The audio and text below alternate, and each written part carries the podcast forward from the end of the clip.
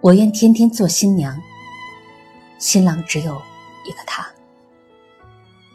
出嫁前，女人考虑最多的是自己爱不爱他；出嫁后，考虑最多的却是自己是不是被爱。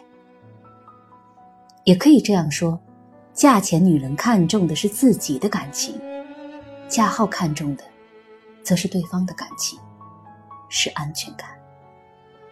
这就如某人将几十年的积蓄存入一家曾令自己倾心的银行，钱一旦送进银行，倾心常常变成担心，担心这笔钱能否保值，甚至增值。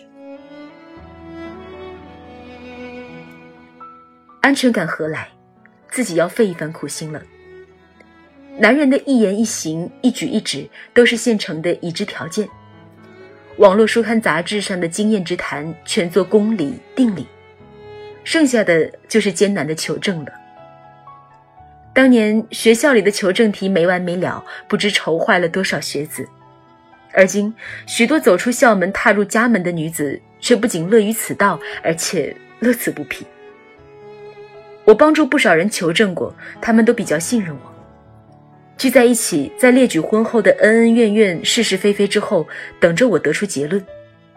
推导来推导去，常常是头昏脑胀，但一般的结论都令人欣喜。他还是爱你的，只是你还没发现，婚后的爱已经改头换面，变了样子。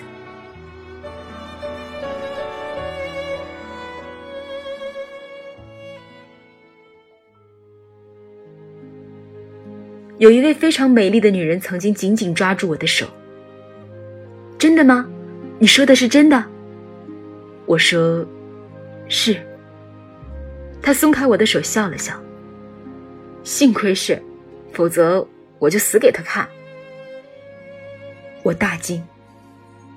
除了被他爱，你就再没有什么了吗？我是因为爱才活着的，也会因为无爱而死。我无言，想起了上大学之前，我的一个乡村女友。不久前，我曾收到她从乡下寄来的贺卡，贺卡由硬纸自制而成，贺词很别致。我愿天天做新娘，新郎只有一个他。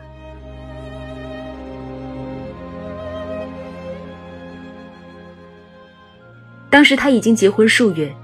后来我专程去乡下看他，他仍然梳着两条黑黑长长的辫子，一边喂猪一边同我聊天，然后擦净手，拿出一个精心定制的本子，封面上画着一株破土而出的小芽芽。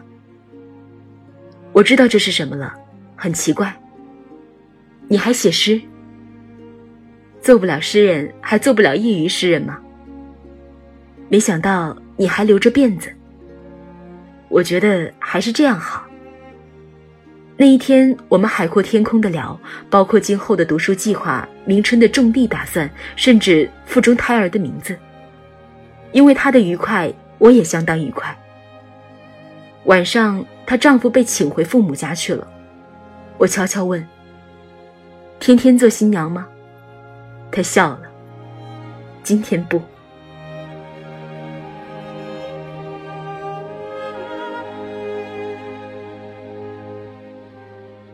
我非常羡慕他，不是那份幸福，而是那份平静和自信。从这个小村妇的身上，我读懂了，女人的爱情实际上是一份无需求证的证明。它浓烈的芬芳，终究会趋于平淡。